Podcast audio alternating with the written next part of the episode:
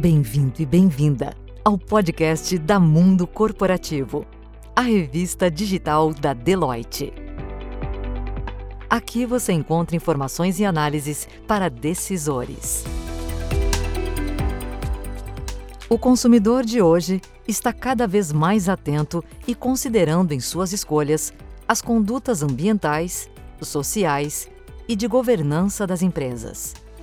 E essas ações não norteiam apenas o consumidor, elas também são fatores de decisão para investidores. As organizações são cada vez mais cobradas pela sociedade a se posicionarem e precisam se reinventar, se adaptar. Hoje, essas questões estão no topo das discussões das lideranças das empresas que querem se manter e crescer de forma sustentável. Essa nova perspectiva de compromisso ambiental, social e de governança é o ESG, uma realidade que veio para ficar. Para explicar melhor esse conceito e seus desdobramentos, a Deloitte desenvolveu uma série de podcasts sobre ESG. Neste primeiro podcast, dividido em duas partes, o sócio líder de Risk Advisory e da frente de ESG na Deloitte, Anselmo Bonservice, recebe a especialista em sustentabilidade, conselheira de empresas e jornalista, Sônia Favareto, e o head de sustentabilidade do iFood, André Borges, para uma conversa sobre a evolução do mercado, dos investimentos e das práticas empresariais para atender os requisitos ESG. Fique agora com a primeira parte desta conversa.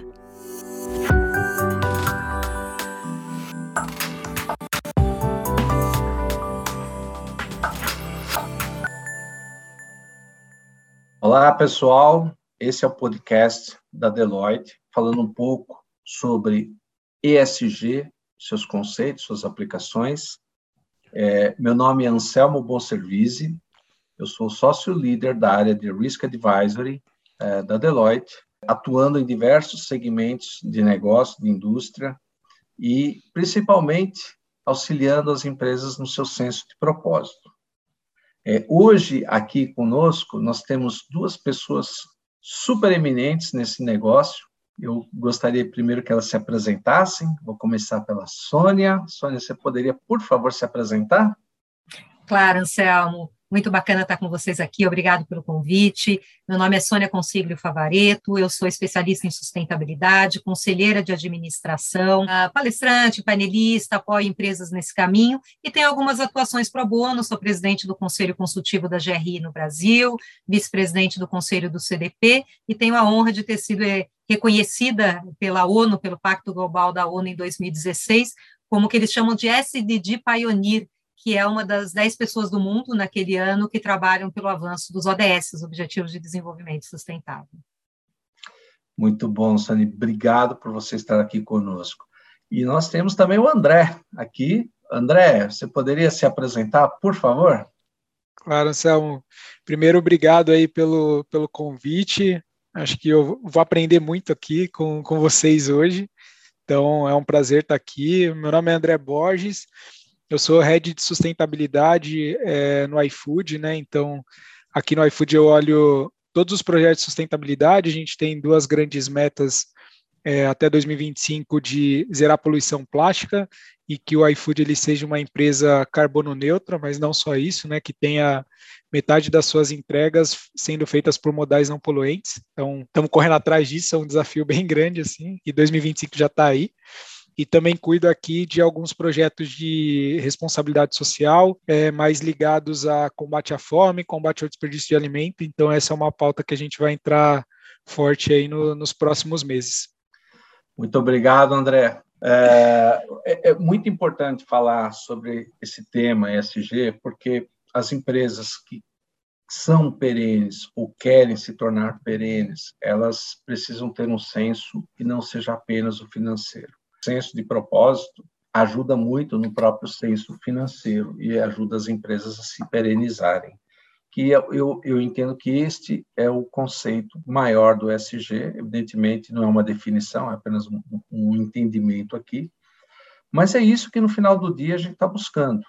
Como que nós podemos gerar valor aos shareholders e aos stakeholders em uma jornada contínua, que começa agora e a gente não sabe quando termina, é uma jornada, ela vai evoluindo e vai se modificando constantemente, atendendo aos anseios da empresa, da sociedade, enfim, da, da, dos diversos agentes que orbitam em, em torno né, da, da, empresa, comunidade, seus relacionamentos com fornecedores e assim por dentro, ou seja, uma cadeia bastante extensa no sentido de que o que, que nós podemos fazer com, esse, com esses ativos que nós temos. Né?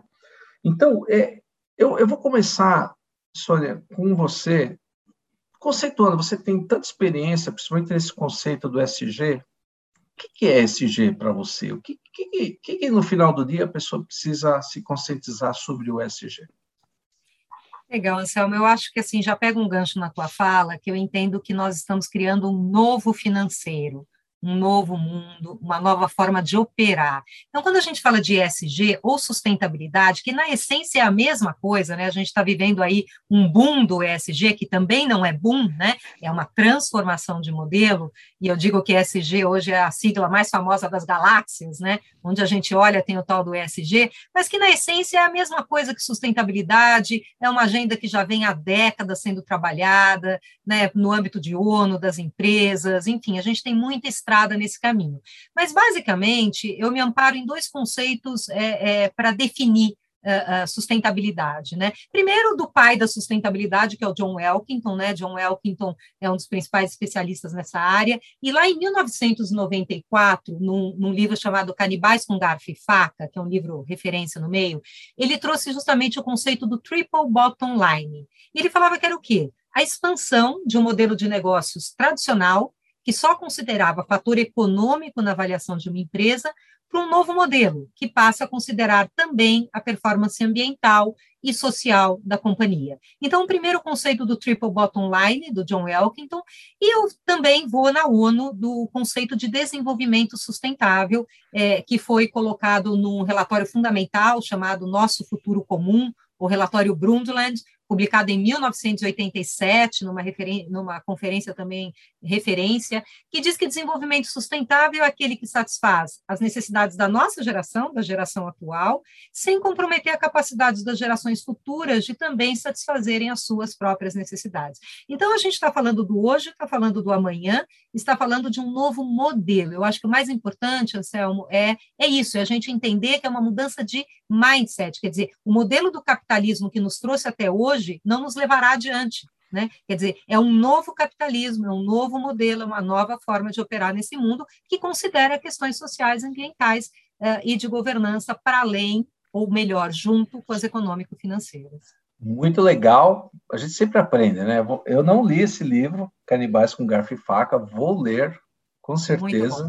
É, e aí, André, pegando o gancho nisso, garfo e faca, né? Falando de garfo e faca, nem sempre precisa comer de garfo e faca, mas falando de iFood, por favor, eu, eu, eu queria entender o seguinte: eu queria saber o seu ponto de vista, os consumidores. Vocês atuam diretamente com os consumidores. E vocês fizeram recentemente, traçaram algumas metas, que até te convido a, a, a explicar um pouquinho sobre elas. É, vocês traçaram algumas metas para redução de carbono e assim por diante. É, como é que os consumidores atuam dentro dessa mudança? Como é que você tem visto isso? Qual é o seu sentimento? O consumidor ele tem um papel central nisso, né? Porque no final das contas ele ele é o grande, ele é quem manda, né? Ele é o, o chefe e, e, as empresas elas acabam é, atendendo às demandas que, que, que vêm do, do, consumidor, né? E cada dia mais o consumidor ele está sendo mais consciente, né? Então as novas gerações assim elas têm um papel fundamental nisso porque elas enxergam o propósito da, das marcas, o, a causa que tem, que tem por trás, né? Então, não é mais um, um consumo só só por consumir em si, né? Então eles estudam muito mais a fundo do que eu fazia antes, assim, né? Então aprendo muito em relação a isso. E, e, essa é uma demanda que vem crescente, assim. Então as empresas que elas não se posicionarem de uma forma socioambientalmente correta e responsável, elas não é, esse futuro que a Sônia falou, elas não vão sobreviver, né? Então vai vir outra empresa que vai fazer, vai fazer melhor que ela, com mais tecnologia, com menos impacto, e ela vai perder espaço. Então, acho que assim, e, e, o consumidor ele vai perder espaço porque o consumidor vai começar a, a optar por essas outras que têm uma, uma pegada mais é, social e mais ambiental. Então, acho que isso é uma, uma demanda que vem crescente. É, as nossas metas aqui de, do, do iFood, a gente tem três grandes pilares, né? Um pilar que é educação, então a nossa área chama EMI. Então, um pilar é de educação, e a gente quer impactar a educação no Brasil através de tecnologia. Então, tem um compromisso público com três grandes agendas. Né? A primeira é formar e empregar 25 mil pessoas oriundas de periferia em tecnologia. Então, aqui a gente teve, no começo desse mês, um, um negócio muito legal que a gente formou 29 pessoas é, em tecnologia, a gente contratou aqui para o nosso time, então a gente formou e conseguiu empregar. Lógico que as 25 mil pessoas não são só, só para iFood, que, que a gente consiga é, impactar a sociedade mesmo. E empregos de tecnologia, é, via de regra, são os, os, que têm os melhores salários, então você começa a levar os melhores salários para a periferia e eles começam a, ajudar a família e você começa de fato a mudar a realidade num longo prazo. Tem uma outra meta que é de impactar 5 milhões de pessoas entre professores e alunos de escola pública através de tecnologia. E, e a terceira meta é formar 5, é, 5 milhões de pessoas é, em empreendedorismo e emprego do futuro. Né? E aqui a gente olha soft skills, hard skills, né? Então, como compor isso, é, voltado muito para o público entregador, para os funcionários dos restaurantes também.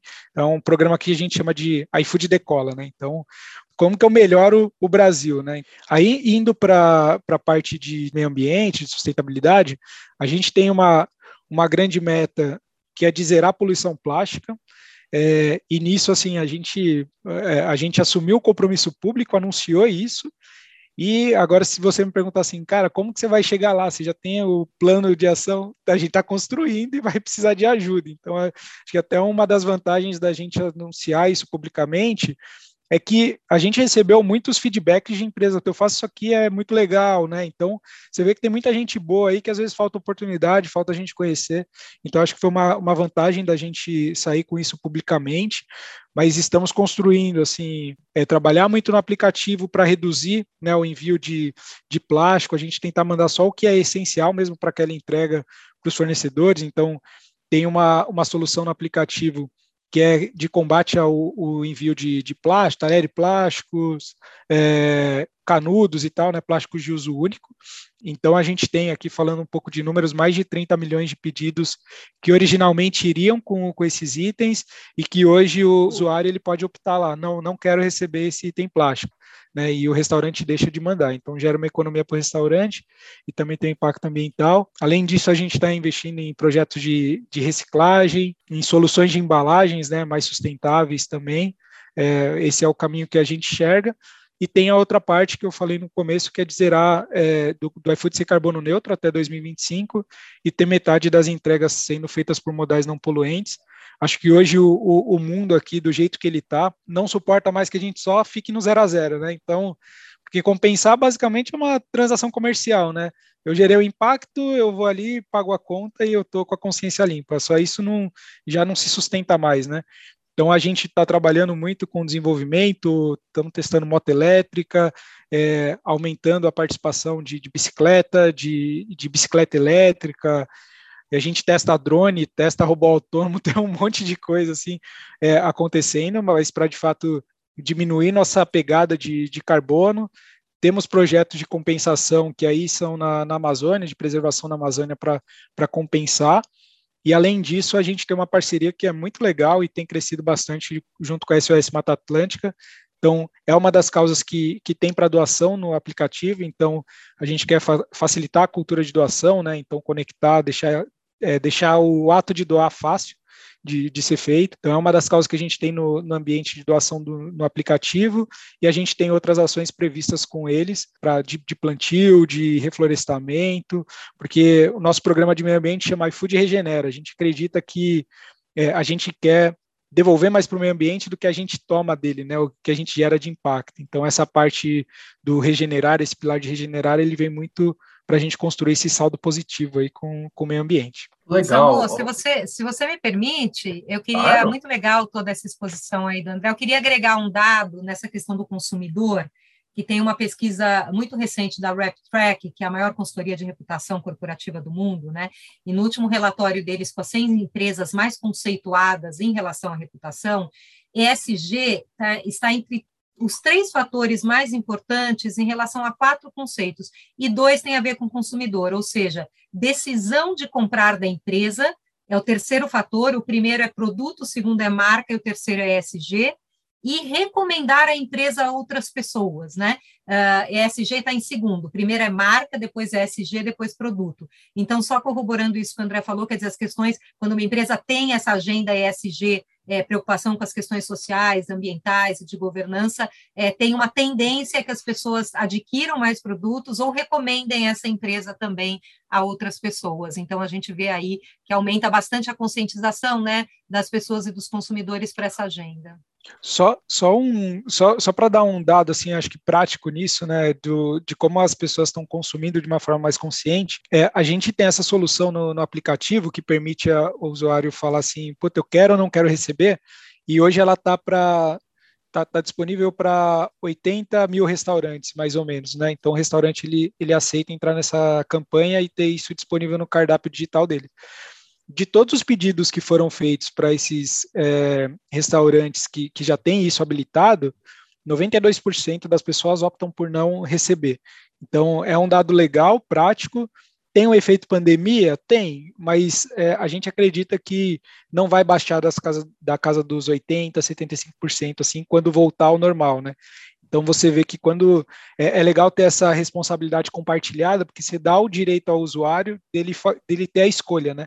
Então, quando você não tem isso, o restaurante vai na boa fé de falar assim: se eu vou mandar para que meu meu cliente final tenha a melhor experiência, né? Vai que ele precisa e eu não ter essa comunicação. Então é legal é, ter ferramentas que compartilhem essa, essa responsabilidade. Ah, eu, eu, eu vou te provocar um pouco agora, porque nós escutamos aí o André falando sobre todas as iniciativas que o iFood tem feito, todos os resultados que estão acontecendo. Tá aí, são fatos. Porém, do, do outro lado, existem pessoas que são críticas ao, ao ESG. Né? Acho que arrisco aqui a dizer que um desses grandes críticos é o Damodaran, que é um guru de valuation da Stern uh, School of Business da New York University. Na opinião dele, fala, olha, eu já olhei, já, já me dei o trabalho de olhar várias vezes, mas não, não achei como que isso de fato agrega valor à empresa né, no seu valuation. É, como, é que você, como é que você vê isso, principalmente sendo conselheira de empresas, né, vendo tudo, tudo, todas essas iniciativas e com esse seu expertise em ESG, como é que você enxerga essas críticas que, claro, fazem parte de um debate, né? não necessariamente a gente está aqui para contrapor, mas para discutir o assunto. Não, não tem dúvida, Anselmo. E essa foi uma que gerou muita discussão no meio, né? Eu acho que todo tema, quando ganha uma grande visibilidade, a gente vai, vai ter é, esses pontos de vistas vindo, né? O quanto a gente discutiu, e ainda há alguns falando do aquecimento global, que não é o homem que provoca, né? E, e o último relatório do IPCC, de forma inequívoca, né? Uma palavra que pela primeira vez eles utilizaram, é, confirmou então a, a, ação do homem sobre o meio ambiente, e ainda há pessoas que, que, que questionam, eu acho que tu, tudo isso é válido. O que eu penso é que o ponto é a forma como encara a situação. Se você está entendendo a transformação do modelo, né? E quantas transformações de modelo nós já vivemos aí, revolução industrial, enfim, outras a revolução tecnológica, né? Então, se você enxerga que essas questões sociais e ambientais faz, fazem parte de uma nova lógica de modelo de operar o mundo, você enxerga isso de outro jeito. Né? E eu acho que essa crítica entra, por exemplo, com a crítica da, da, da, green inflation, né? inflação verde. Ah, mas aí né, é, essa agenda toda vai começar a pressionar produtos, serviços, custos. É, então, assim, eu entendo que é esse o ponto de partida. Porque aí é, você, você traz a discussão para um outro nível de conversa. Né? Se você olhar e entender os limites planetários e entender que uma economia de baixo carbono não é uma opção, ela, ela terá que se, se colocar já ou já já, você entende que você tem que conciliar todos esses fatores e fazer isso acontecer, né? Agora, se você entende isso como uma agenda adicional, uma agenda que é custo, não estou vendo benefício, aí você vai num outro nível de discussão. E aí você trouxe os conselhos, e, e, e é isso que diferencia um conselho de outro, quer dizer, a visão, a leitura de cenários, eu tenho usado muito esse termo, leitura de cenários, né? É importante conseguir entender todo esse movimento que está acontecendo, né? Então eu vejo essas críticas como parte do processo, parte do processo de aprendizado, né? É, é, é, importante entender e conhecer. Às vezes as pessoas não passam profundamente por essa etapa de entender e, e, ter até a humildade de, de olhar para isso e falar assim, tem algo aqui que eu não estou conhecendo, não estou entendendo, né? Então, acho que assim, eh, primeiro essa etapa do entendimento, da leitura, do aprofundamento, ela é fundamental para a qualidade da discussão seguinte, né? E aí, é claro, você vai continuar tendo visões, e, e eu sou muito da turma assim, que briga a gente compra.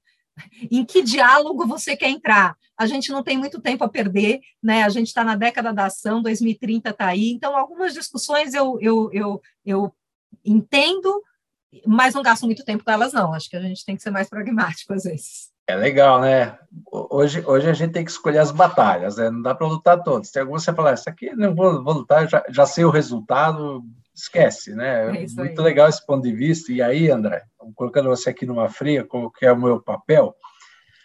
A Sônia falou sobre essas críticas, falou sobre eh, o posicionamento SG, acho que todos nós aqui temos uma visão sobre isso, mas eu queria entender o seguinte: culturalmente, vocês têm uma série de iniciativas, como é que vocês mudam a cultura das pessoas, como é que vocês trabalham essa questão interna para que a coisa, de fato, é, funcione?